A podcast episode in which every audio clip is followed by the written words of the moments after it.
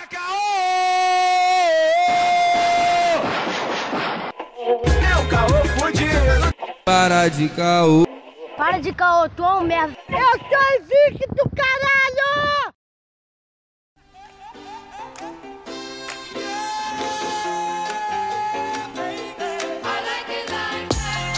Salve, rapaziada! Mais um Calcast, mas desse jeito agora é diferente. Por isso, eu, Ana Carolina Alves, que sempre venho aqui falar um pouquinho de comida e outras coisas, dominei aqui com mais amigas minhas. Tomei o caô pra mim e deixei o Lucas e o Arthur relaxando. Vim falar do um ano de Calcast, e já trouxemos diversos temas, indo de perrengues, histórias e até assuntos do coração, como a paternidade. No episódio de hoje, a comemoração será dupla. Dia 25 de julho é o Dia da Mulher Negra Latino-Americana e Caribenha. Óbvio que não ficaríamos de fora. Convidamos um grupo de mulheres maravilhosas e que vivem diariamente a maravilha e a complicação de ser uma mulher preta no Brasil. Sejam muito bem-vindas! Oi, aqui é Consuelo, diretamente de Gente de Dentro, quase uma contadora, né? Se eu não abandonar a faculdade e viver do meu artesanato, porque tem hora que complica. Uma mulher negra, né? Latino-americana aí, e tamo junto. Maia, Ah. Oi!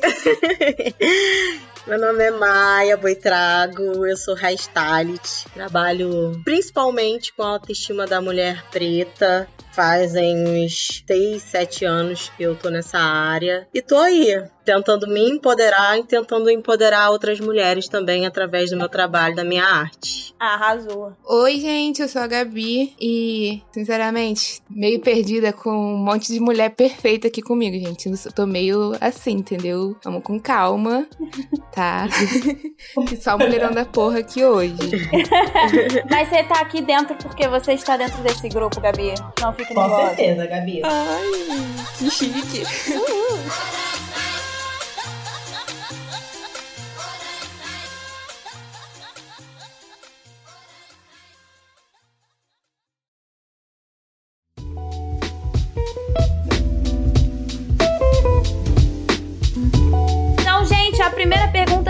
chega com o pé na porta. Vamos lá, nesse dia especial, importante, é bom da gente saber o que é ser uma mulher negra latino-americana neste país enorme que ao mesmo tempo é muito confuso de viver. É foda. Pode falar palavrão? Pode, espaça não. Hoje pode, hoje pode tudo.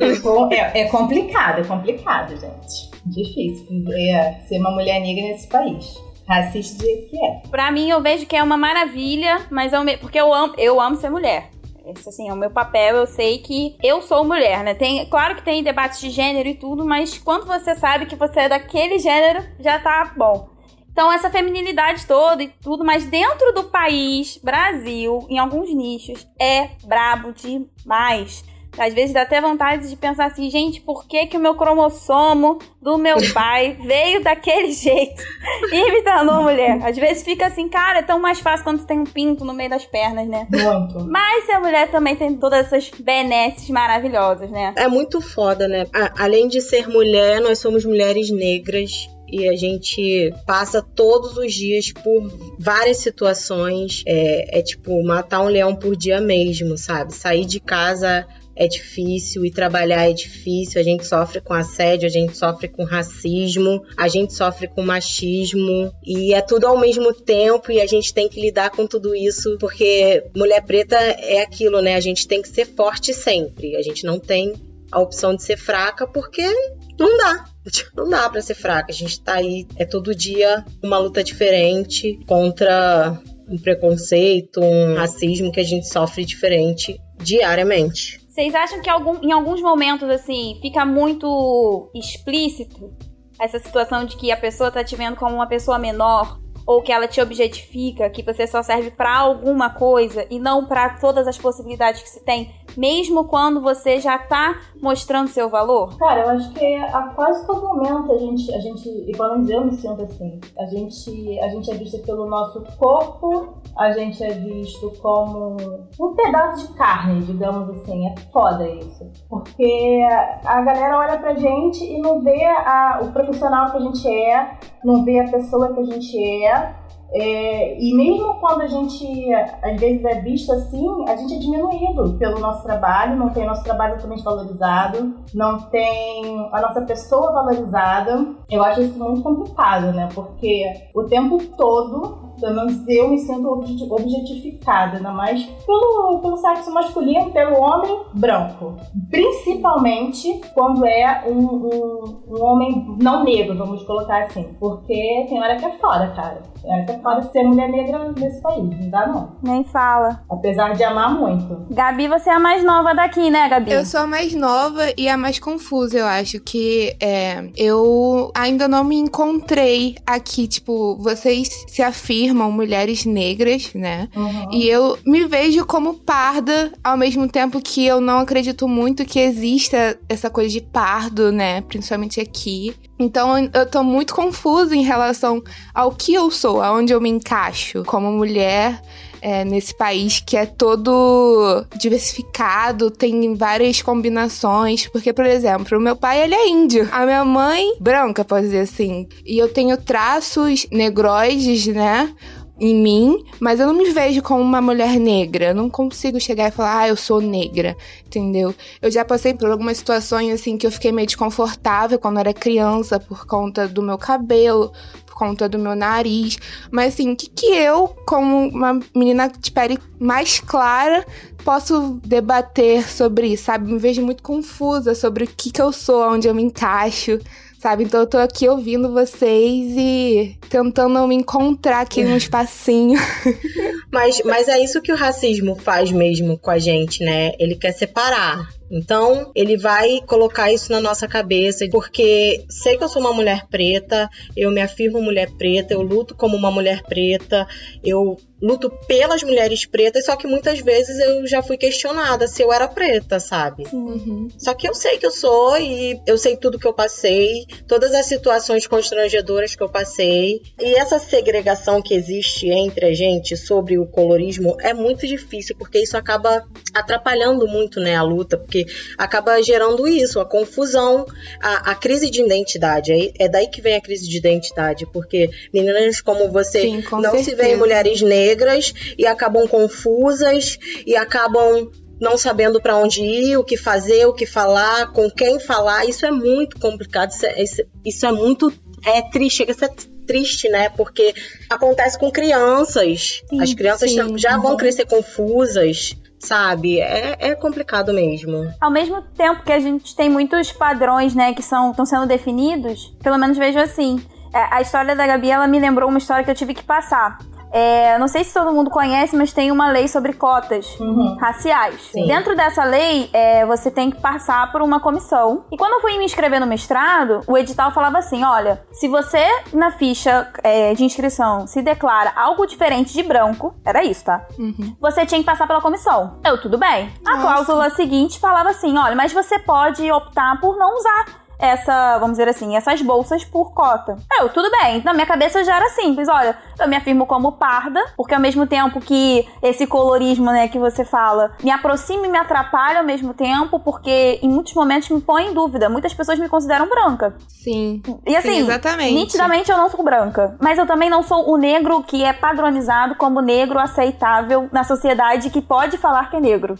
Eu tô nesse nicho no meio do caminho. Foi isso que aconteceu. Eu tive que passar por essa comissão. Tinham pessoas negras, pessoas brancas, pessoas pardas, pessoas de tudo que era jeito. E eu tinha que justificar por que, que eu me achava parda. Veja bem, se não tem que mandar matar uma desgraça dessa. Né? Porque era Nossa, isso, você nossa. se declara parda. Por quê? Juro pra você, tá lá, justifica, tem que passar uma ficha. E eles falam assim: se você não passar pela comissão, ou se a comissão não te dizer que você é da etnia, da raça que você definiu, você pode ser desclassificada da seleção. Que horror. Tá. Caramba, mas É. e aí? Como E é que aí? você, Como você é que falou? terminou? O que, que eu tive que falar? E tem gravação, tá, gente? É gravado, você assina um termo, todo mundo assina um termo. Fala, ah, você se declara o quê? Parda. Por quê? Eu, minha mãe é negra, meu pai é branco. Não tinha outra coisa pra falar. Falei, meus cabelos são cacheados, né? Eu tenho fisionomias mais negras e ao mesmo tempo tem de branco. Eu sou uma mistureba, a verdade é essa. E aí eles, ok, aceitaram. Aí falaram: olha, então você é parda, a, a, nossa comissão aceitou você como parda. Tudo bem. Aí eu lembrei da cláusula: ah, eu posso negar, né, que eu não quero a bolsa, não quero essa, essa concorrência, eu quero concorrência ampla, porque para mim eu precisava da concorrência ampla. Não, não tive essa opção. Então, até as seleções que são definidas para ter uma cota, e quando você tem a, o direito, né, que eles te dão, de não participar dessa seleção, porque assim, mesmo que o meu tom de pele não me diga como branca, eu não tinha condições na minha cabeça de passar pelas mesmas é, separações de quem tem baixa renda, além dessa questão de tom de pele e cultura. Então eu não queria ir para essa ampla, eu não queria nessa concorrência. Não, não tinha esse direito. Eu tinha que ficar pela cota. Gente. Até que ponto essa, essa situação acontece, né? Então a Gabi falando, por exemplo, quando teve o dia de, ah, vou marcar pessoas negras que trabalham, quero divulgar o trabalho. Muitas pessoas que me conhecem são assim, do meu nicho, né? Meu grupo de, de vida, não me marcaram. Porque eu não sou negro o suficiente para ser marcada. Mas em coisas de branco, eu também não sou branco o suficiente para ser julgada. Aí você né? fica perdida, né? Você não sabe o que você é, quem eu sou, onde eu estou. Exatamente. Você é. cresce assim. Eu, na, quando era pequena, uma parte da família do meu pai, ela é toda branca, né? As crianças têm cabelo liso, olhos claros. E eu era diferente dessas crianças. Então eu não me via igual a elas e também não me via é, parecida com a outra parte da família, que é negra, né? Eu não me via parecida com nenhum dos dois. Eu era claramente diferente, eu ficava completamente perdida. Perto dos brancos eu era a mais negra dali, e perto dos negros eu era a mais branca dali. Eu ficava, tá, mas onde eu me encaixo, entendeu? Com quem eu posso dividir essa dúvida aí, né? É complicado. é triste, né, cara? Porque dói, dói. É obviamente que a gente eu me considero negra de pele clara. É, minha mãe é índia, meu pai é, ele não chega a ser branco, mas ele é bem mais claro, enfim. Eu, obviamente, consigo entender o meu lugar de fala dentro de, de, todo esse contexto. Uma pessoa, por exemplo, a Sabrina aqui, que é minha amiga, ela é bem retinta. E o racismo que ela sofre não é o mesmo racismo que eu sofro. Não estou dizendo que não, não sejam graves. Comparáveis, né? Só que o lugar de fala dela é bem diferente do meu e eu consigo respeitar isso. Eu consigo entender as dores dela, consigo apoiar e consigo me calar quando eu tenho que me calar. Eu não tenho, eu não, eu não vou me colocar acima dela porque eu já vi, gente, as coisas que ela sofre e são bem pesadas. Não estou dizendo que o que eu sofri também não foi pesado, sofri muita coisa principalmente da infância para adolescência. Só que é a gente também saber se colocar no nosso lugar de fala, saber se posicionar e entender o nosso lugar mesmo nessa luta toda, nesse contexto todo, sabe? E se Exato. aceitar sim como mulheres negras, porque somos, gente. É sim, é isso. Sim. Não tem, não tem questionamento, não tem isso de ai, muito clara, ai, não sei, não tem esse questionamento. É mulher preta e acabou, porque você sabe o que que você viveu, você sabe o que que você passa, as piadas que você escuta, os olhares que você recebe, é só você sabe. A partir do momento que alguém conseguir apagar isso da sua existência, apagar todo, todo esse sofrimento que você já passou, aí sim ela pode considerar uma pessoa branca. Não vai conseguir apagar isso? Então você é uma mulher negra e você vai lutar pelas coisas que você acredita sim. Sim, sim, verdade. Teve um livro que eu tava lendo, que eu amo ele, sou apaixonada, que eu tô estudando muito sobre antropologia agora que é a formação da culinária brasileira, que eu já falei em outro episódio, mas eu queria só falar de um trechinho que ele falava sobre um momento em que foi pós-abolição, pós que no Brasil a, a negritude ela era estratificada. Ou seja, para mostrar que tinha que ter uma aceitação social contra isso, né? Claro que a maioria era branca, elitizada, europeia, se não era, era cabocla, mas enfim, o negro sempre estava abaixo da cadeia né, social. E eles começaram a falar que tinha uma estratificação sobre tom de pele a pessoa que era mais branca entre os negros, ela era mais respeitada do que o mais retinto dos negros. Mas assim, ela nunca ia ser igual a um branco. Eu acredito que essa, esse arraigamento histórico chega tanto até os dias de hoje que a gente tem que ficar lutando dentro do mesmo grupo sobre o tom de pele de alguém. Por isso que essa confusão pode acontecer muito com a Gabi e com muitas outras pessoas. Eu, numa época da minha vida, eu realmente fui confusa. Até alguém me falar, olha, você não é branca. Porque muitas das vezes a gente escuta, você não é branca, você não é branca, você não é branca. Mas dificilmente falam que você é negra, que você é preta. E, exatamente. Falam que você é moreninha. Exatamente. Falam que você é bombom. Falam que você é tudo, menos o negro. Esquecem que o, o, grupo negro é tão grande, tão amplo, tão colorido, porque o Brasil foi criado nessa miscigenação, né? Que é riqueza e ao mesmo tempo é alguma crueldade com outras pessoas, que você nunca na sua vida foi dita como pertencente ao, ao grupo negro, como agora. Então, atualmente, acho que é o melhor momento pra gente se perceber e mostrar aos outros que sim, você é negro. Você não precisa ser retinto ao ponto de ser todo mundo dizendo que você é negro, mas você é negra. E do papel de você auto se aceitar, né? Você olhar para si mesmo e falar: "OK, é isso que eu sou, realmente". Tá certo, eu sou negra. Eu tive uma conversa muito interessante com uma amiga minha, que ela é retinta, negra retinta. E ela olhou para mim e falou: Tá, mas por que você tá com essa dúvida? Você claramente é negra. É, você é mais clara do que eu, mais clara do que muitas pessoas, mas você é. E naquele ponto eu comecei a olhar para dentro de mim, ficar começou a plantar essa dúvida em mim, como você mesma disse. Tipo, ninguém nunca tinha virado para mim e falado, você é negra. Ah, você é mais clarinha, ah, você é mistura. Sempre falam isso, sabe? Então você realmente fica na dúvida, ah, tá, então eu não sou branca. Então o que que eu sou? Quando ela virou para mim e falou que, que eu era negra, eu fiquei, é, realmente. Então eu comecei a, a repensar isso dentro de mim, né? E ficar me questionando isso. Então é muito interessante quando você realmente para pra analisar tudo que você já passou na sua vida, é, realmente se assumir, né? Como uma, uma mulher negra. Eu ainda tô no, no, processo, né? Tipo, eu ainda fico meio perdida ali no como eu posso me afirmar, mas eu estou ainda no, tô indo pro caminho de ir lá e falar, eu sou negra, sabe? Não ter o medo dos, de as pessoas me julgarem. E isso mexe muito com a autoestima, né? Diretamente na autoestima, sim, na verdade. Sim, mexe muito. Eu acho que principalmente quando você tem produtos definidos para um grupo e que você não sabe se você tá nele. Sim. A maioria das maquiagens, por exemplo, era dificilmente ter uma base, porque aquela base que todo mundo indicava era lá de fora, era todo mundo branco, num tom branco, que você sabia que não ia deixar a sua pele do, do efeito que ele prometia, e a culpa era,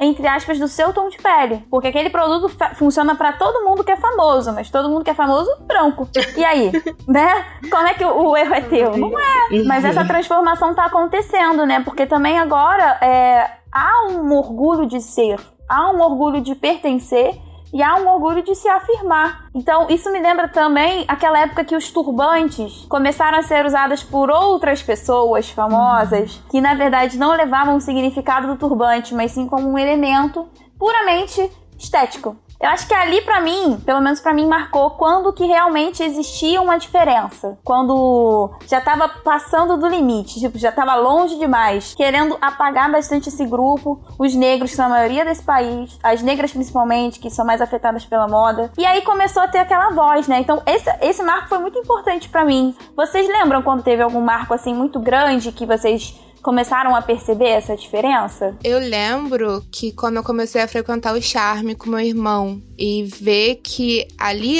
ali no viaduto principalmente, era um domínio das pessoas negras, das pessoas pretas, né? Era um, um lugar onde as pessoas iam para dançar e tava em, é, a dominância era os pretos ali. Então foi um ambiente quando eu fui primeira vez foi uma novidade para mim. Eu nunca tinha visto tantas pessoas pretos principalmente no mesmo lugar, assim dançando dançando, sabe? Para mim foi tipo, caraca, que foda, sabe? Foi a primeira vez que eu, eu vi, assim, uma cultura da gente, assim, sabe? Vocês estão conseguindo me entender? Mais Sim. ou menos? Sim. Entendeu? Porque geralmente. Cheia da malemolência. Porque geralmente os lugares são predominados por brancos. Você vê um ou outro, né? Ali destoando dos brancos. E aí, quando eu cheguei ali no viaduto, eu vi aquele porrada de, de preto dançando. Eu fiquei, caralho, que foda, sabe? Eu queria Muito fazer pra só mim. um adendo. É maravilhoso mesmo, gente. Sim. Eu amo. Eu queria só fazer um adendo do charme. eu fui poucas vezes e quando eu fui foi no Lavradio com o irmão dela, com a Gabi também. Gente, é tão maravilhoso. Acho que, olha, vou ter que fazer um, uma abertura aqui. Desculpa quem fosse se sentir ofendido, mas talvez tenham pessoas ofendidas. Tem gringo lá. E eles tentam dançar igual a galera que já sabe os nunca passinhos. Dança. Nunca, nunca dá nunca dá. E é tão engraçado de ver, é tão lindo que eu fico, gente, eu não quero ser esse tipo de pessoa. É tão lindo ser preta aqui. Ai, às vezes eu me sinto uma gringa dançando, mas não, tudo bem eu também. sempre. Eu sou muito gringa também, então. Porque eu não, gente tenta, né? Eu sou super gringa, mas eu sou uma gringa menos gringa que os gringos, sabe? Não, a gente tem noção, a gente tem noção. Eles têm coragem, a gente tem noção. Eles têm autoestima, né? Tem. Gente branca tem autoestima, que eles chegam nos e lugares. na cabeça. É, eles acham que estão abalando, eles dão dançam mesmo, não estão nem aí. A gente já foi mais acomedido por isso, a gente tem vergonha, a gente tem noção. Noção, por favor. Quem se sentiu ofendido, tá certíssimo de se sentir ofendido, tá? Porque é um toque. Não sei se a galera te deu esse toque. É só uma ideia, não é esporro, gente. É, fica lá na fila do final, que nem eu, que passa uma vergonhinha, mas não atrapalha a galera que já, entendeu? Aprendeu o passinho em casa, que veio Pois é, o negócio é pra não arrasar. atrapalhar. Não, e eles atrapalham um monte, né, gente? A gente tá tentando dançar, eles são espalhafatosos. Ai, meu. Deus, eu já atrapalhei muito. Oh, meu Deus. Não, mas igual eu. eles não tem. Não tem.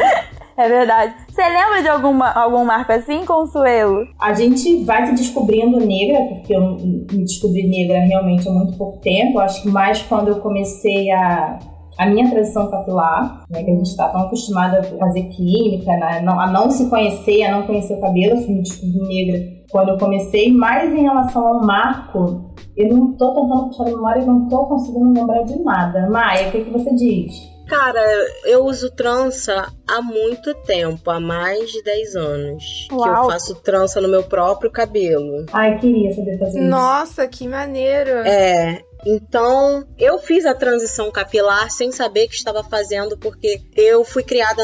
Eu sou carioca, morei um tempo aqui, mas fui criada no interior de Minas. Lá em Minas, o racismo ele é escancaradíssimo, né? Três vezes pior, né? É, um- é muito racista, Minas. Então, eu não tinha nenhum contato com a minha. Eu não sabia que eu era negra, na verdade. Não fazia ideia.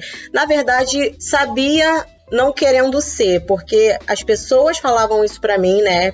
Com os apelidos de neguinha, disso, daquilo. Só que eu não queria ser negra, eu queria ser branca, igual algumas pessoas da minha família. Aí vim pro Rio, voltei pro Rio, comecei a conhecer as pessoas, conhecer outras pessoas, conversar com outras pessoas. O meu primeiro namorado, ele estudava na rural, é, ele fazia economia na rural e ele começou a abrir minha cabeça um pouco pra essas coisas, sabe? Uhum. Ele começou a me levar para a faculdade dele, pra, porque ele fazia parte do núcleo negro da faculdade e, e e eles faziam reuniões, e eles conversavam sobre várias coisas e aquilo para mim era uma coisa muito, eu ficava assim, gente, mas por que, que essas pessoas se reúnem para falar sobre isso, sabe? Sim. E eu achava que eu nunca tinha sofrido racismo, Pra mim nem existia. Pra gente Eles- acaba sendo normal, né? Acha que é pessoal até. Não é porque eu sou É, desse tom. ai. É comigo. É, é isso. E eles, e eles começavam a debater e eu comecei a ver que as histórias que eles contavam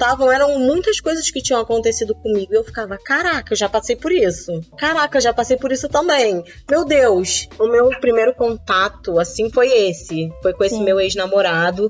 E depois eu comecei em 2015, eu comecei de fato a trabalhar com cabelo. Eu fiquei desempregada e precisava trabalhar e comecei a fazer cabelo de amiga aqui, amiga ali. Ah, daqui a pouco foi passando de uma para outra, fui falando, fui falando e fui crescendo profissionalmente. E cara, eu coloquei a trança, eu alisava meu cabelo para colocar a trança porque eu sempre detestei o meu cabelo. Odiava o volume, odiava a forma, qualquer jeito que meu cabelo ficasse eu odiava. Então eu botei a trança pra esconder. O primeiro momento foi isso, eu queria esconder o meu cabelo. Só que depois de um, um tempo eu parei de usar a química e entrei na transição sem saber. Aí uma vez, um dia eu tirei e, caraca, esse aqui é meu cabelo. E fazia anos que eu não tinha visto meu cabelo, não sabia mais como é que meu cabelo era. E comecei a pesquisar mais sobre a cultura, sobre os cabelos, os tipos de cabelo. E hoje eu tô aí, né, minha gente?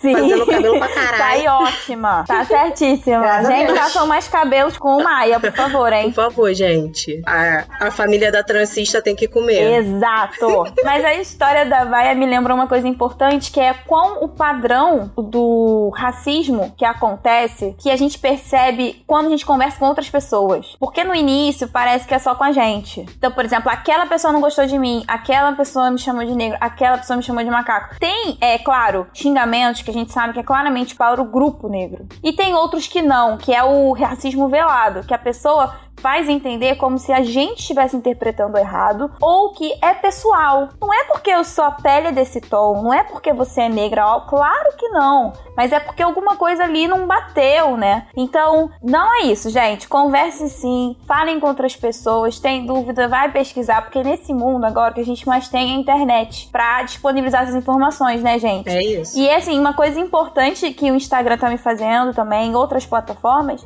é ver que existe sim uma representatividade que sim tentam calar há anos, quiçá séculos, o povo negro. Todo mundo que pode se parecer com o negro, né, que entra nessa coisa do colorismo, também é afetado, mas que ninguém falava. Então, se você não fala, não existe, não é mesmo? Fale. Você, você tem esse direito, você tem a sua voz, não deixa ninguém te calar. A gente tem que falar, sim, e, e aquele nosso amiguinho branco que diz que racismo não existe, ele tem que parar de falar esse tipo de coisa e, e começar a escutar o que a gente fala e, e, já que se ele não acredita no que a gente fala, ele procurar, porque vai ter o que mais tem hoje em dia, como você falou, é gente falando sobre. Sim. É, o que mais tem é perfil de Instagram, já que não quer ler um livro, vai pro Instagram, que tem de perfil de Instagram debatendo racismo, debatendo o, o machismo. Cara, é aquela coisa, já que santo de casa não faz milagre, já que você é. que acreditar em você, vai procurar um outro coleguinha ali que vai falar a mesma coisa que você, aí ele vai passar a acreditar. E eles têm que parar de realmente isso, de, de querer é, saber o que a gente sente, né, de tentar ficar é, imaginando o que a gente sente e dar ouvido ao que a gente está falando. Isso é conteúdo de qualidade, né? Não é Sim. aquela coisa da falácia. E não é para enjoar. Tem muita gente que fala assim, ah, já enjoei desse assunto. Não vai ser enjoativo até o ponto que não precise mais ser falado, sabe? Uhum. Ninguém enjoa do privilégio branco porque não é falado. Ele já é tão imposto socialmente que ninguém precisa falar. Quem fala é quem sofre do lado oposto. Sim. Então nunca tente silenciar, nunca tente achar que já bastou, já deu. Por que, que já deu para você? Porque você não compreende? Às vezes deu pra gente porque a gente não quer mais passar por isso. São histórias que são contadas entre séculos, entre gerações. Né? Calma um pouquinho. Para mim foi importante o outro lado por exemplo, uma pessoa muito influente para mim, e eu não sabia porque isso acontecia, assim, não, não sabia que era. Não existia para mim, sabe? Racismo não existia. Uhum. Foi a minha mãe. Minha mãe é negra, linda, maravilhosa. Ela tem traços muito finos. O nariz dela é fino, tudo, assim, sobrancelha facialmente minha mãe é branca. Só que o tom de dela é negro. Não é isso que vai deixar ela não ser negra. Mas a vida inteira aconteciam de algumas limitações de que ela era a única negra, por exemplo, na escola que ela, que ela estudava, que era uma escola particular, que a minha avó sempre teve uma condição muito boa. O meu tio, a mesma coisa, era de outra turma. E o meu outro tio, a mesma coisa. Então, assim, não foi porque era da mesma família. Uma escola inteira, três turmas diferentes acontecia a mesma coisa, ela era a única negra. Meu tio era o único negro. E aí ela teve essa história nela, marcada. E quando a gente nasceu, eu e minha irmã, é, sabe o que, que ela pedia? Ela pedia para nascer com o cabelo do pai, que era liso, para não nascer com o cabelo dela. Sempre pedindo para perder, né, os traços negroides para ser mais aceito. Sim, e a minha mãe é linda, não é questão de traços, mas assim, ela não, não via uma beleza Sim. nela naquela época, né? Então, uma mãe pedir que o filho venha com saúde, mas que venha com cabelo liso. Assim, gente, que crueldade é essa socialmente que foi feita pra uma mãe pensar nisso? Mas, sabe? Ana, é que nem o pessoal a gente fala hoje em dia. Hoje em dia não, se falava, hoje em dia se fala menos, mas se falava muito. Uma família negra, ela não quer que o filho ou a filha case com outro negro. Ela quer que case com branco pra embranquecer a família, pra nascer com cabelo melhor, pra nascer com nariz mais fino. Então, justamente isso, ver se consegue escapar um pouco do racismo ou, ou, sofrer menos, né? Já que a gente sabe que uma pessoa de pele, um negro de pele mais clara, ele não vai sofrer o mesmo tipo de racismo que um, um negro retinto ou um negro com uma pele um pouco mais escura do que ela. É sempre isso, tentando, visando entre aspas, né? Muito entre aspas, o bem do filho. Mas, cara, o bem não é isso. O bem a gente tem que conseguir vai demorar, né? Estamos na luta, mas vai demorar extinguir isso. E agora, por exemplo, com tem cinco, ela tem cinco, mãe, vou falar a sua idade um pouquinho. Ela tem algumas décadas, uhum. né? Algumas poucas. Vamos dizer assim. É, fecha uma mão, sim, entendeu? Tipo isso. Tem menos de 10 anos menos que ela começou a fazer a transição capilar. E foi porque a gente falou pra ela. A minha mãe alisava o cabelo, assim, acho que desde os 14 anos ela alisava o cabelo. O cabelo tinha que ser liso, liso, liso, liso, liso, assim, que nunca é, né, gente? A gente sabe que os, as clínicas não chegam. E ela falava a vida inteira pra gente: os cabelos de vocês é lindo, é cacheado. Da minha irmã, então, é mais cacheado ainda. Lindo, lindo, lindo. Pra mim, o cabelo nunca foi feio. Mas é porque ela. Eu tinha alguém que falava que meu cabelo era bonito, sabe? Então as afirmações positivas são muito importantes também pra aceitação. Faz muita falta. E aí, aí, né? E aí no ciclo da vida, a gente que fez o papel pra ela e falava: "Mãe, para de alisar, para de alisar". E eu e minha irmã falando: "Seu cabelo é lindo. Para de alisar, para de alisar". Ela parou com alguns anos e ela fica tão feliz agora que o cabelo dela tá limpo, com cachinhos e ela sabe que se é crespo ABC. Ela sabe mais cabelo que a gente agora, sabe? E assim, é uma liberdade pra ela, que ela falava, gente, eu não tinha esse cabelo, o meu cabelo era minguadinho, porque tinha que ser liso, e chovia, tinha que ter guarda-chuva. Não, a liberdade dela, uma expressão. A gente vê que ela é muito mais ela agora. Então, esses perfis positivos são extremamente importantes, gente. Então, tipo, crie- é, criem essa legião, sabe, de coletividade, de positividade. Falar assim, você é negra, sim, você é linda, sim, não tem problema. Vamos! Isso é muito sabe, importante segura na mesmo. minha mão e vai. Cara, você falando de cabelo, eu, é, eu quando eu iniciei minha atenção capilar, eu iniciei ela por um, por um empurrão de um, de, um, de um amigo. Ele me falou, pô, cara, deixa teu cabelo crespo e tal, você é bonita, não sei o que. Eu não falava, ai, Gabriel, não, tem né, aquele costume de, de, de relaxar o cabelo, costume, costume, não conhecia meu cabelo. Até que um dia eu falei, cara, eu vou dar um tempo. Uhum. Aí fiquei um- um- uns meses sem fazer o cabelo, sou uma pessoa completamente sem paciência. Eu fiquei também. uns meses, tipo, uns quatro meses depois eu falei, quer saber? Foda-se. Exato. Fui pro, pro, pro cabelo corta, corta tudo que tem química. Foi aí que você raspou? Não, eu raspei Ah, tá. depois. Hum, tá bem. Eu raspei, eu já tinha, sei lá, uns dois anos de cabelo crespo, eu dei a louca, não, quero ficar careca, o cabelo. Aí que eu fui começar a conhecer o meu cabelo, fui começar a me conhecer, né? Porque a gente começa a se conhecer. E, cara, foi libertador ver o meu cabelo como ele realmente é, cuidar do meu cabelo como ele realmente é. Eu passei a me sentir até mais bonita do que eu era antes, né? Do que eu me achava. E hoje em dia eu vejo as fotos, às vezes, de cabelo liso, cabelo relaxado, eu não me reconheço. Poxa, é verdade. Eu nunca fiz transição, não. Porque eu não precisei, mamãe. Amém. Agradeço eternamente por isso. Mas eu lembro que existe uma pressão grande de, pra, por exemplo, pra em festas. Ah, eu vou num casamento. Você vai fazer escova, né? É. Ah, mas por que, que eu vou fazer escova? Porque fica bem bonito, dá pra fazer trança, dá pra fazer tudo. E o cabelo. Eu fico assim: não, não quero fazer escova. Não vou fazer escova. Mas se seu cabelo vai assim.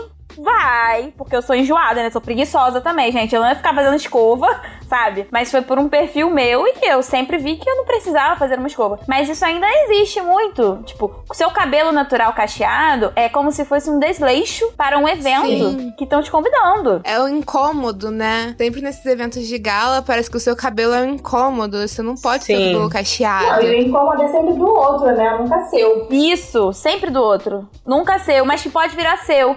Aí eu fico um pouco intrigada com essa aceitação que precisa ter socialmente também.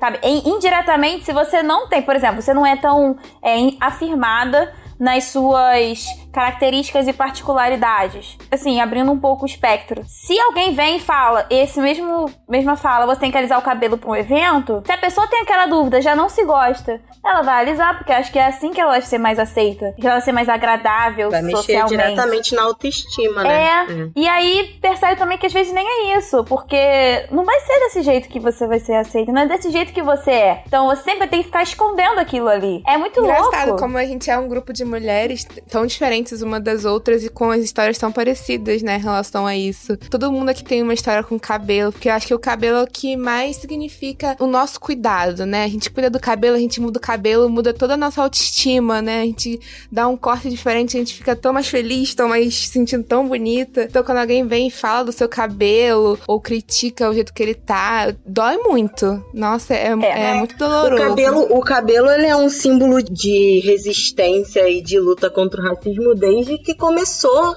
a luta contra o racismo, né? Os Black Panthers estão aí pra mostrar pra gente isso. Andar na rua com Black Power era tipo assim, um afronte total. Mas vem um pouquinho certeza. mais antes disso, ali no período da escravidão, os negros usavam tranças no cabelo, com vários significados diferentes. Então, cada tipo de trança significava uma coisa. É, na e cultura pro, africana. pro cara do isso. Casa Grande não entender, ele não entendia o que aquilo significava, mas os- o pessoal ali Dos da senzala quilombos, entendia, entendeu? Aqui no Brasil, as tranças, principalmente as tranças Nagô, elas serviam como mapas de rotas de fuga, sabe? Lá na África, as tranças elas têm significados religiosos, elas têm, elas indicam sua classe social, elas indicam se você é casada, se você tá viúva, a família que você pertence. Então, Mentira, gente. é um símbolo de, de luta e resistência muito forte, a- pra além da estética, né? Ai, me sinto mal, não consigo fazer trança agora, gente. Tem que mostrar que eu sou casada, que eu sou ótima. Todo, ó, vou deixar crescer, hein, pelo amor de Deus, gente. Eu vou ter tranças de novo. Nunca mais a trança vai ser a mesma pra minha vida. Não vai, e não é.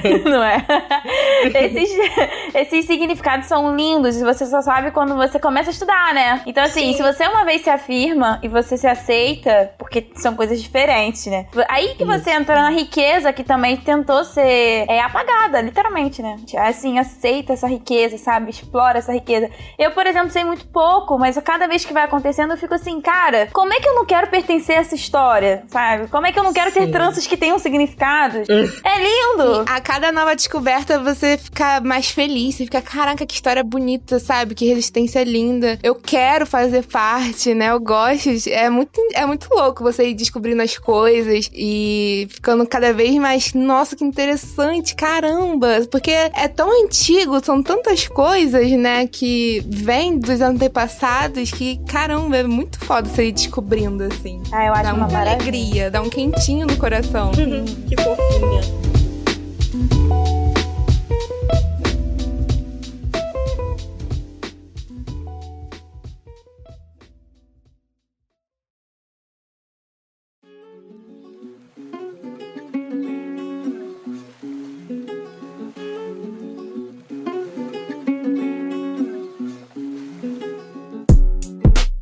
Uma outra coisa que fica muito assim claro pra mim, que é principalmente do estereótipo, é que virou também o padrão nacional, né? O quadril. As mulheres brasileiras têm quadris avantajados? Não tem, galera. Quem tá fora do país, quem é gringo, calma lá. Não é padrão. Há uma grande maioria, principalmente pela presença negra, sim, mas é, não é todo mundo que tem que ter esse estereótipo. Então, cuidado, tá? Porque mulheres brasileiras são assim. Assim como não é todo negro que sabe sambar, não é todo negro que sabe dançar charme, não né? é, não Não é é. todo negro que gosta de samba. Exato. Não é. Somos plurais demais. O pessoal quer que a gente numa caixinha, a gente só pode sair daquela caixinha. Não é assim. É, galera, para com essas caixinhas tudo aí. Mas uma coisa importante, por exemplo, como eu já falei, é, o meu tom de pele não é retinto. Tem gente que acha que eu não sou negra. E o problema é deles, né? Eu só posso ser parda? Posso ser parda, mas branca eu não sou. Eu tô nesse, nessa caixinha aqui.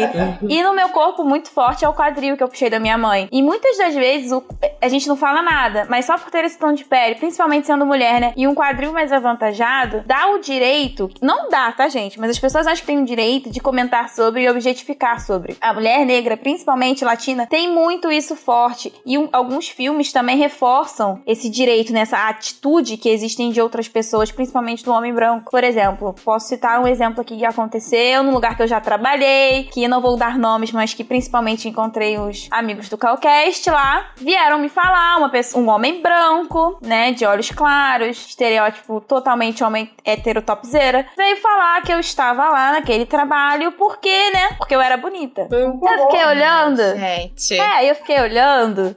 E assim, né? Eu, uma estagiária, não era do setor dele. E ele, do nada, veio achando que podia fazer isso. Aí eu tive que, né, também jogar um pouco sujo. Você sabe qual a nota que eu entrei? Você sabe como é que foi a seleção? Você já perguntou por que, que eu fui selecionada? Não, né? Então, assim, tudo bem, some da minha frente. Tipo, era isso. Em outros momentos, eu tive que passar por situações que falavam assim, mulheres falavam pra mim: Nossa, tem gente quebrando o pescoço hoje. Porque você fica passando de um lado pro outro. Aí eu, tá, sempre volta pra mesma situação. É uma mulher que tem um quadril avantajado, que tá num estereótipo aceitável, desejável pela sociedade, e que eu sim, eu tenho padrões negros, eu sou negra. Então, sempre há uma facilidade de achar que pode ter o direito de falar alguma coisa dessa. Vocês já passaram por isso também? Ah, Homem querer diminuir mulher porque a gente tá naquele lugar por conta da beleza é o que mais tem. Eu tô estudando pra ser enfermeira, né? Então eu tive alguns estágios em alguns hospitais. Assim, o meu grupo eram de 10 meninas meninas de várias idades, algumas já com a maioridade, outras ainda não, e vários enfermeiros ali em cima daquelas meninas, em cima de mim, e colocando, ah, mas com esse rostinho, com certeza vai entrar em qualquer hospital. Nem precisa ser boa. Ai, Aposto que a nota das provas é baixa. Então, assim, em vários hospitais acontecia, entendeu? A gente não podia reclamar que a gente tava ali fazendo estágio. O hospital tava dando um favor, né? Então, pra quem que eu ia reclamar? Então, a gente engolia quieto, né? Assim, dentro do hospital, o que mais tem é homens, numa situação um pouco mais de poder, te querendo te colocar pra baixo, sabe? É, é horrível. Simplesmente tenebroso. Mas a gente vai dar a volta por cima. A gente dá a volta por cima com a maior elegância. Sendo mais inteligente, sendo mais sarcástico que eles, porque o homem é tudo idiota. Ai, gente, né? É horrível, horrível. Eu acho que também é, exige pra, da gente uma. Sempre estar acima do sarrafo, né? Mulheres, então, e negras latino-americanas, principalmente. Você não pode estar. Se a nota de corte é 7, você tem que ser 9,5. Pra equiparar alguém que tenha 7,1. Só porque a pessoa tem traços italianos, só porque é, o sobrenome é bom Carascaralache, sei lá. é uma origem que tu não sabe nem falar, mas fica. Hum, caramba! E pergunta qual é a história da sua família? A sua origem da onde? Tipo, veio fugido porque roubou meio mundo na Europa, veio pra cá pro Brasil que não tinha ninguém. Mas assim, na história não. A minha origem é romena. Hum, é romeno, veio da Europa. Ah, você é Silva? Tá bom. Eu tenho dois Silvas, gente. Eu tinha que ouvir que eu era duplamente pobre. Aí eu. Aí eu fiquei assim, cara, pô, como assim duplamente pobre? O bom os caralho todo ali, você não quer nem saber a história, porque é europeu. Ah, Ave Maria, né? A gente paga muito pau pra europeu, paga muito pau pra qualquer outro que não seja daqui, né? A gente é Nossa, idiota. a nossa cultura é maravilhosa, né? É linda, Pois é. rica demais. Pô, gente, a gente tem feijoada. O gringo tá lá comendo macarrão com queijo, entendeu? A gente come feijoada, mocotó. Ah, pelo amor de Deus. Gente, eles não comem macarrão com farofa. Eles não sabem que beleza é isso. Macarrão não, eu com feijão. também não como macarrão com farofa, não. que que é isso? Achei meio comi. estranho, achei meio Farofa estranho. não. Eu prefiro macarrão com Que? Vocês nunca pediram, é, nunca viram lá aquelas quentinhas astronômicas? Que é macarrão, farofa, arroz, Ah, feijão. Feijão, arroz. Que vem arroz, Frango feijão. ou bifão. E quando é rico, vem salada com tomate. Vocês nunca viram, nunca, nunca provaram essa iguaria brasileira. Não, eu nunca provei, vocês não, tão- porque Vocês estão vivendo no lugar errado. pesado pra mim. Acho que eu falei com essa cultura.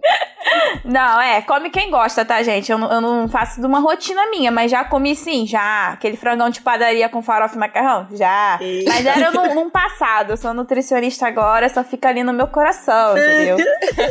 é, que dá um tremelique quando o nutricionista vê muito carboidrato, muita proteína, muita gordura ao mesmo tempo. Eles têm quase, a gente tem quase uma arritmia aqui. É tipo, Cara, mas eu, eu fico meio zoada quando eu vejo um prato assim com arroz, macarrão, batata, farofa, me dá, me dá um. Me dá uma dorzinha assim, eu fico, gente, como é que a pessoa consegue comer um troço desse? Não, não, não dá. é, a primeira coisa que eu penso é ele tá com fome. Aí a segunda coisa é, caraca, amigo. Pelo amor de Deus, toma uma água pra ajudar a descer. é, mas essa culturalidade é boa do nosso lugar, né? Uma coisa legal que eu vejo, gente, eu tenho que falar dessas duas mulheres que não tem como falar de mulheres negras, presença e poder sem falar de Viola Davis e Beyoncé. Maravilhosa. Gente, Tudo isso pra mim. né? Elas são assim, a, a epítome mundial. Não tem como falar de, assim, e não citá-las ou não lembrá-las. No Brasil, nós temos outras representatividades maravilhosas nacionalmente. Vocês lembram de alguma assim que marca pra vocês? Cara, eu, eu gosto muito, assim, na área como atriz, né? Como, assim, Sim. a, da Thaís Araújo, eu acho ela muito foda. Gente, eu também. Eu gosto muito dela. E como o, e, em outras áreas nem porra, tem a Djanila Ribeiro, que eu adoro os livros dela. Jamila. Eu acho a leitura dela meio de, muito didática, eu acho a fala dela muito didática, né? Mas eu gosto muito da, da, da, da- dos livros dela. Sim. A gente tem tanta escritora, tanta gente boa, que chega uma hora que é difícil até falar. É, não, é uma maravilha. E é até uma reflexão pra quem vai ouvir agora. Pensa em três pessoas negras, principalmente mulheres, que de alguma forma foram referência pra você em alguma área da sua vida. A maioria das pessoas provavelmente vai dar uma travada mental, porque é muito difícil chegar chegar nessa posição. Parece que é hercúleo, parece que só pessoas lá de fora conseguem, só uma Beyoncé, porque a Beyoncé criou uma categoria de Beyoncé, gente. Ninguém compete com ela. É. Tipo, ah, quem é igual a Beyoncé? Não tem. É Beyoncé. É Be- Quem é igual a Viola Davis? Não, Não tem. tem. Viola Davis é Viola Davis. Porque pra você chegar nesse ponto, você tem que ter aquela, sabe, superar tantas coisas que você cria a sua individualidade. Mas, Ana, o que eu vejo também é a gente aqui é, pagando muito pau pra galera, pra galera lá de fora, sabe? Ah, sim. E não valoriza muito o que a gente tem aqui. É, a gente tem atrizes maravilhosas, a gente tem escritores maravilhosos, a gente só quer ler o quê? A gente só quer ler Angela Davis, né? Só quer, só quer escutar Beyoncé, só quer ver Viola Davis. Pô, peraí, né, gente? A gente tem Lélia Gonzalez. A gente tem Glória Maria, A gente gente. tem Glória Maria, gente. BFF do Michael Jackson, caramba. Total. Poxa, viajou pra não sei quantos países. o maior mistério de idade que ninguém vai saber na vida. Nunca. E essa mulher tá ali, ó,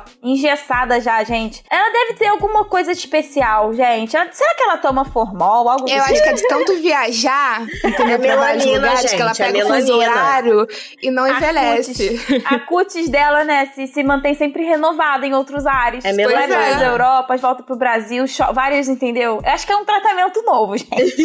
Acredito nisso. Viajar Ver pra mim agora. pra pele.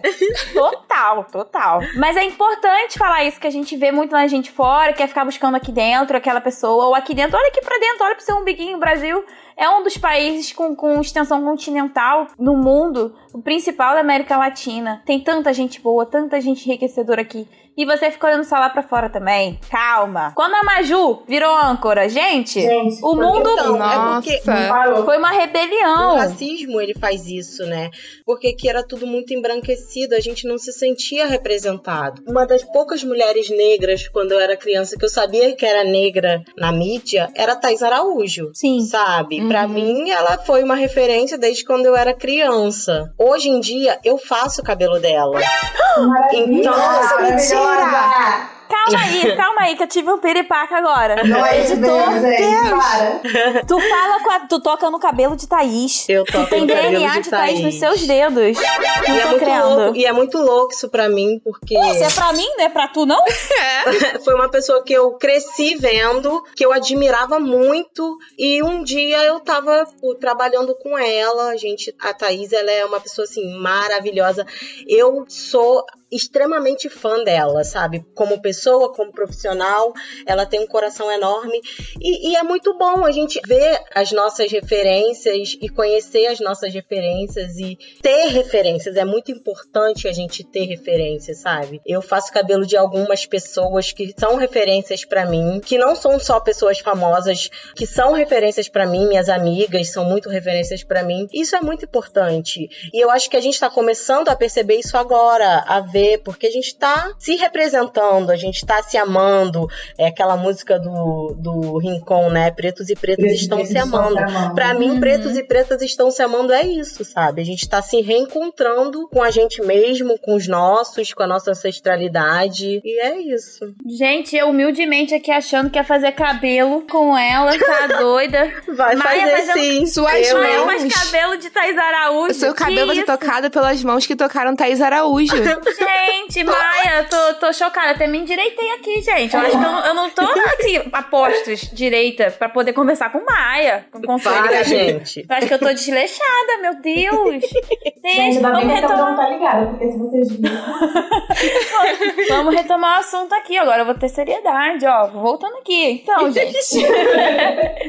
o que eu queria falar da Viola Davis é que teve um vídeo que repercutiu recentemente. Não sei se vocês assistiram. Que o vi- o título do vídeo era que a Vi- eu é, tipo, a Viola Davis falou assim, que a Viola Davis era Mary Streep Negra. E eu falei, gente, olha só, peço até desculpas pelo meu equívoco. Primeira vez que eu li, eu falei, olha, estão elogiando Viola Davis. Olha isso. Aí eu fui Ah, assistir Deus. como curiosa. Aí eu falei, não, a Viola Davis está acabando com a Viola Davis porque é como veem ela. Então, tipo, ela nua e cruamente tirou-se do, vamos dizer assim, do pedestal que colocam ela pra mostrar a verdade, né? Tipo, gente, esse pedestal são vocês que colocam para mim porque eu sei meu reconhecimento, eu sou muito boa. Mas o bastidor, né, quem comanda o dinheiro, quem comanda a criação, não me vê assim. Aí eu fico, gente, como assim? A Mary Streep negra, a Viola Davis é a Viola Davis, sabe? Pois é. Aquela coisa que você tem que se separar do resto, porque o resto que manda, na verdade, não te inclui. É branco, europeu, qualquer coisa, menos o negro. Mas é, é, as pessoas, para achar uma, uma pessoa negra boa, ela tem que comparar com uma pessoa branca. Ou, ou, uma mulher tem que comparar com um homem. Não, gente, peraí, olha o que, que a pessoa faz e, e valoriza só o que ela faz, entendeu? E não compara com ninguém. É uma, quando compara uma mulher com um homem, ah, ela é só uma mulher muito boa. Às vezes é bom comparar, mas que seja uma comparação justa. Exato. Pega produtividade, pega currículo, pega separação, não vê quem é a pessoa. Exato. Quando vir, não tem o que dizer.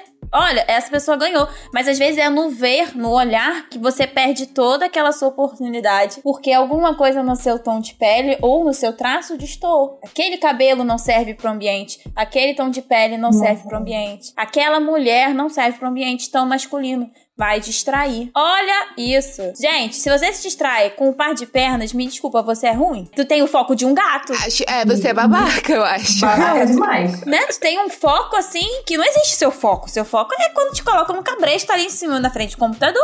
Não é possível. Mas, olha, você falando isso, é, eu tava lembrando que quando eu comecei, né, assumi o meu cabelo crespo, o que eu mais escutei é, ah, mas você vai trabalhar com o quê? Você sabe que seu cabelo não é muito aceito e tal. E hoje, eu achei muito legal, porque eu sou estagiária num escritório de contabilidade. E quando eu fiz a minha uhum. entrevista para esse escritório, eu tava de trança e tava de trança azul. Ou seja, me viram daquela forma e quiseram me, me, me olharam o meu currículo, viram a minha prova e viram que eu sou boa o suficiente para aquilo e não viram a minha, a minha estética, sabe? Tu não enganou ninguém, né? Não é isso ninguém, importante falar. E, e, e, eu fico dando isso, a galera acha muito que, que ah, porque você usa uma trança, uma trança colorida, né? Que se for trança tem que ser preta. Ou você pode usar um cabelo colorido, você não pode usar um, um corte diferente, você não pode usar um back power, que vão, vão te julgar que você não é bom o suficiente para aquilo conta do, do, do, que você gosta de usar, porque como você se sente bem, não tem nada com outra. Não, não tem. Eu até compartilhar uma história braba, babaca até. Eu faço mestrado, né, gente? Eu não divulgo tanto isso, mas eu faço. Porque a gente não pode. É, ó, uma falácia da vida. Fez a graduação, está salva no mundo. Não. não. Às vezes com graduação você é ninguém, e às vezes só com graduação você também não é ninguém. Aí, eu continuo estudando, porque a área da saúde você não pode parar. Gabi, tu tá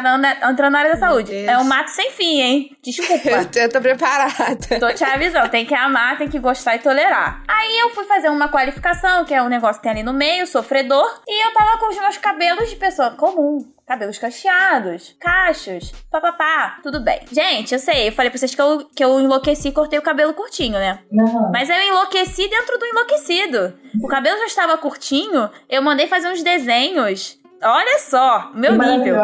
Fiz uns desenhos e pintei o meu cabelo em cima de degradê roxo, azul e rosa. E fui dela.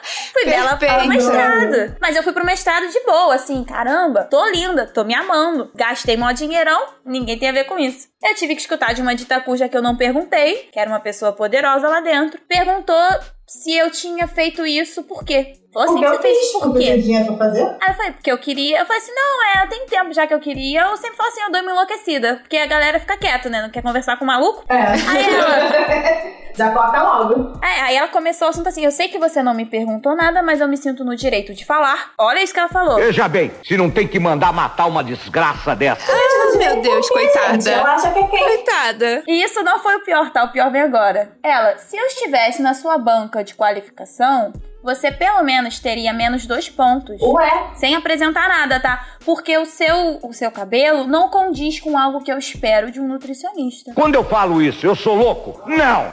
Eu não tô louco! Eu não tô louco! Ah, meu Deus. Tem que ser o quê? Tem que ser profissional, né? Não tem pra que... vocês não tem, que são desconstruídas. pode estar careca de jeito que for, mas ele tem que exercer Eu acho que ele tem que ser bom no que ele faz. Ele tem é, que eu acho que, ele mostrava faz. que eu estava moderna, entendeu? Eu pensei assim, né? Liberta. Não ia te mandar uma dieta pra você ficar comendo folha, mas tudo bem. Aí eu olhei pra ela, eu juro que a minha cabeça tinha travado no... Eu não perguntei nada. Foi isso sim, que eu, né? Minha cabeça travou aqui, ó. Eu não perguntei nada pra ela e ela concordou que eu não perguntei nada. Aí eu olhei pra ela, eu, tá bom, vamos voltar pro trabalho, né? Tipo, eu não falei nada com ela. Porque ela é uma pessoa de poder, querendo ou não, a gente fica, né? Era uma É. mulher. E ela pagava a bolsa que eu tava trabalhando. Então, assim, como ela não me perguntou, eu me senti no direito de não responder nada. Porque é isso, você nem sempre tem que ficar respondendo às pessoas. Porque não vale a pena. Então, mulheres negras, latinas, mulheres, simples, simples assim, pá.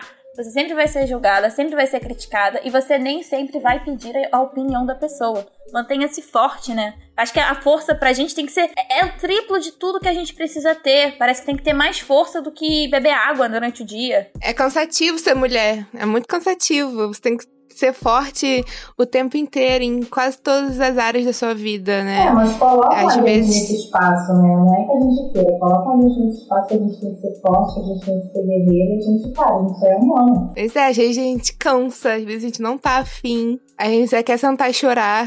É. E a sociedade não, não. Parece que não quer enxergar esse lado, né?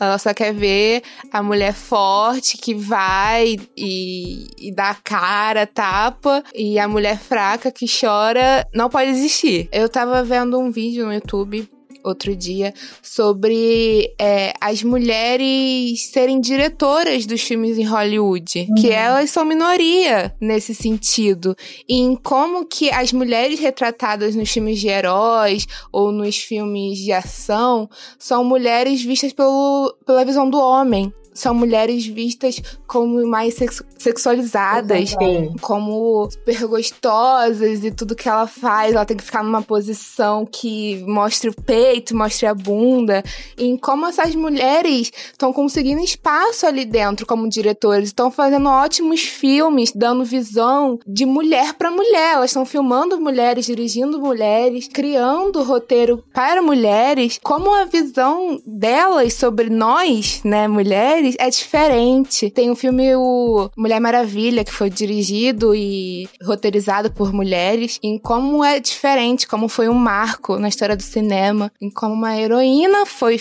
é, dirigida por uma mulher. Então é bem diferente como, é, por exemplo, a Viúva Negra nos outros filmes da Marvel era filmada com aquele uniformezinho super apertado, mostrando sempre a, bunda dela. Então acho que quando a gente começar a tomar nossos espaços nesses lugares, as coisas vão mudando, sabe? Bem devagarzinho, mas vai mudando. Pretos ocupando espaços de poder, como isso muda para os outros pretos, sabe? Como mulheres ocupando espaços de poder muda para as outras mulheres.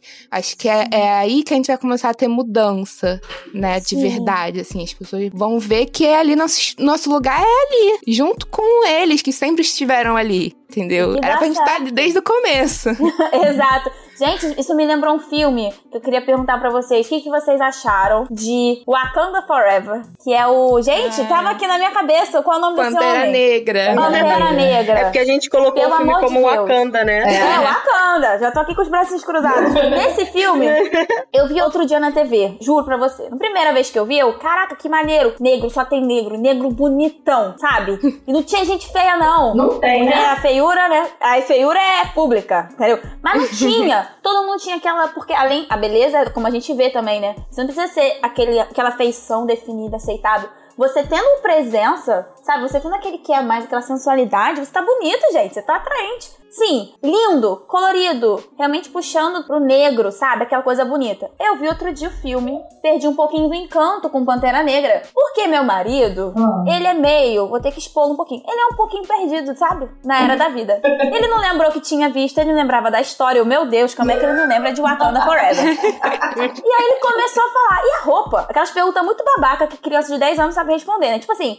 e a roupa? Que roupa é essa? Mas ele tem um colar, que colar é esse? Mas por que. Enfim. Entre várias histórias, eu me toquei. Eu, cara, desculpa quem é fã do Pantera Negra. Mas o Pantera Negra em si não é poderoso no filme. Quem é poderoso é a irmã dele, a mãe dele, É a irmã. o crush dele e aquelas mulheres carecas, que eu esqueci o nome agora, me As guerreiras. As guerreiras, né? as guerreiras. Gente, então assim, as mulheres desse filme foram as Sim. melhores de todas. Aí eu falei assim, cara, ele só é bom porque a irmã dele criou aquela roupa, tá ligado? Porque ele tem a, a namorada lá guerreira e a, a amiga guerreira também, entendeu? É, é aí tipo, né? é, tira Pantera Negra, o outro também, tá, tá ótimo, bota lá. Pega essas mulheres tudo, sabe? Faz o filme delas, Né, poderosíssimas, cara?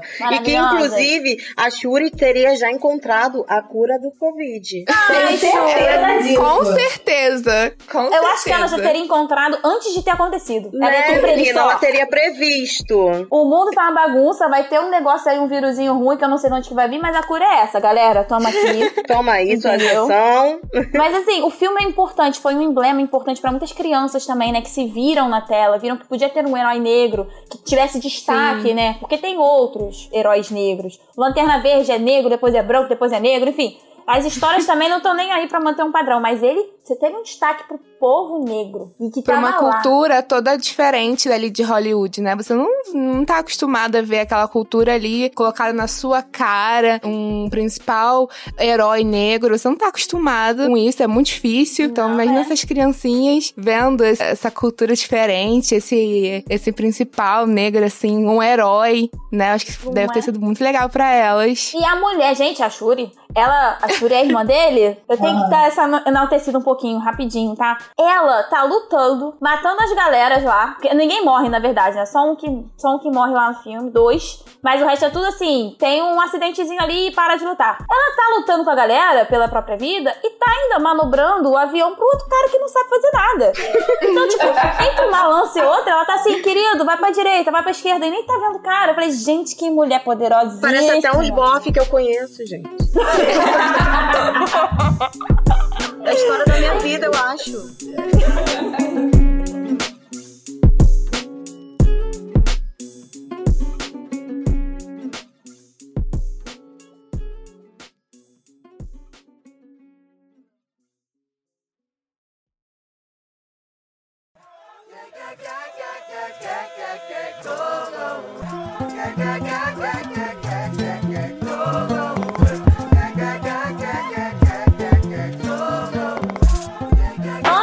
Nosso caô, primeiro eu quero agradecer vocês todos por terem aceitado estar aqui com a gente. Tá? Um. Eu estava nervosinha, mas agora eu tô menos. Apesar da mão da Thaís Araújo estar perto da gente. é uma representação, Thaís. Eu vou quase marcar teu arroba quando sair. É, antes disso tudo, pra gente ir pro caô da semana, que a gente dá uma dica pra vocês de que é importante sobre você, assim, aumentar a sua autoestima e também quem é você nesse mundo. Eu quero falar do PicPay. PicPay, Calcash, temos pacotes de 2, 5 e 7 reais, não faz mal pra ninguém. E a importância é que nesse aplicativo você ainda tem cashback. Ou seja, você paga 50 reais em alguma conta, algum boleto, compra alguma coisa e pode voltar uma parte pra você. Olha que maravilha! Então, a doação que você faria pro Calcash para deixar que a gente tenha mais programas, maior conteúdo e também que você possa sugerir temas, é bom que você use uma parte desse cashback. Dá um pouquinho aqui pra gente, que não vai fazer falta nenhuma, tá bom? Pô, então, Ana, se não quiser baixar o PicPay e tal, escuta pelo Spotify, né? Dá aquela moral que os meninos conseguem ver como é que tá, a audiência e tudo, o Spotify é melhor. Sim, gente, apesar da gente estar em outras plataformas também. Também. O Spotify é um dos melhores por causa dessa parte estatística e que mostra também que com mais pessoas ouvindo e compartilhando, nos stories é só compartilhe pelo Spotify, tá, gente? Então, eles mostram o quê? Que dá uma mensagem pro aplicativo de que tem muita gente ouvindo, que é interessante. Então começa a é, sugerir para outras pessoas que a gente não conheça que possam estar precisando desse conteúdo.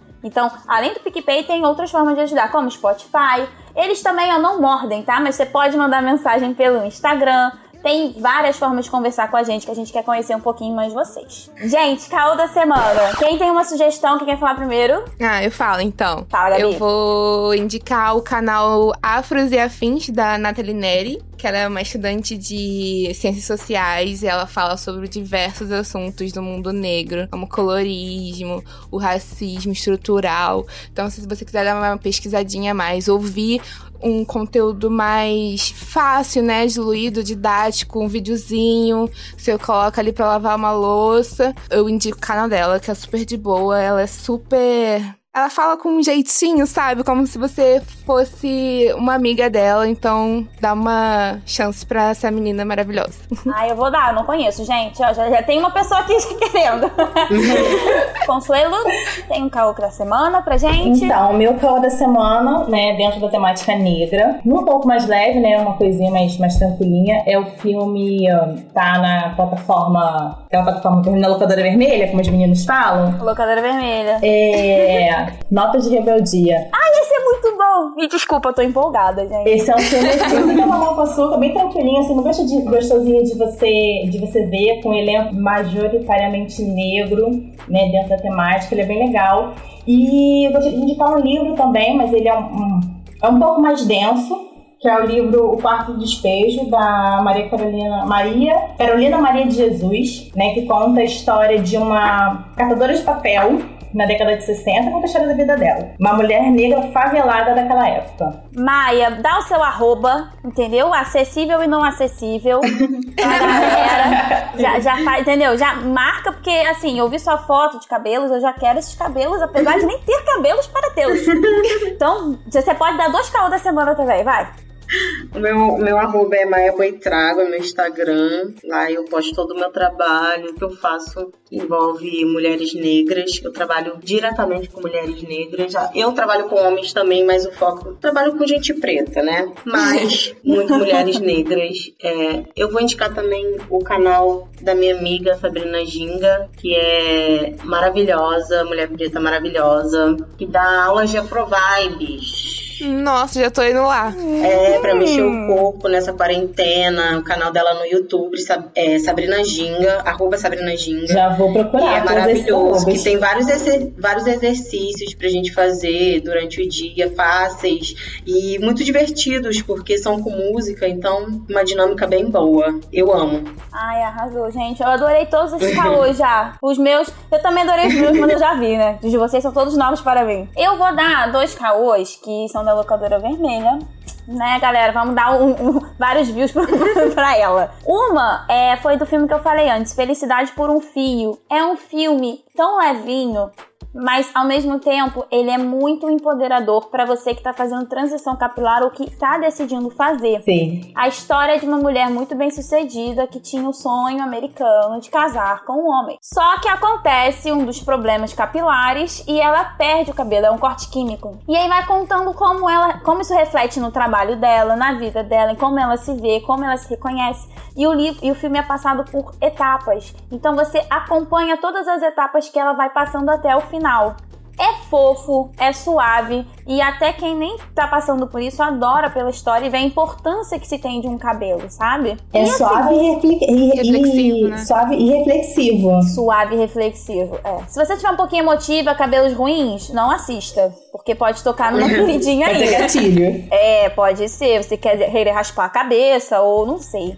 Mas é bom de assistir, a gente aprende com os erros dos outros também, né? Existe a humanidade para isso. E a segunda, que eu achei poderosíssima, apesar de terem controvérsias de críticas, é A Vida e a História de Madame C.J. Walker. Ah, eu assisti. É, é uma história, isso, é uma história baseada numa vida já que já existiu, né? Baseada em fatos reais, É uma, uma mulher que ela era pobre e ela trabalhava com cabelos né? Porque ela teve um problema com, com o cabelo dela e alguém tratava do cabelo dela e num, num dado momento ela queria participar também da venda. Ela, ela se sentiu poderosa para sim a, evoluir na carreira profissional e acontecem alguns entraves ali que mostram que ela tinha que ou crescer ou voltar para o lugarzinho dela, que era de uma lavadeira.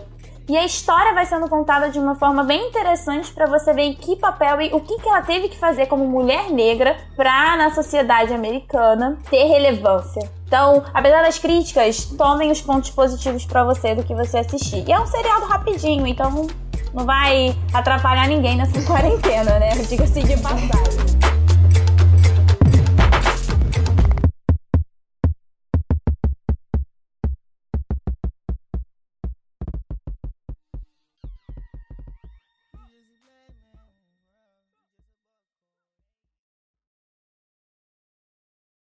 Minha filha, eu cortei ano passado, dei uma surtada quase, acabei de casar, fui na barbearia, cortei zero. O cara nem Meu acreditou. Deus.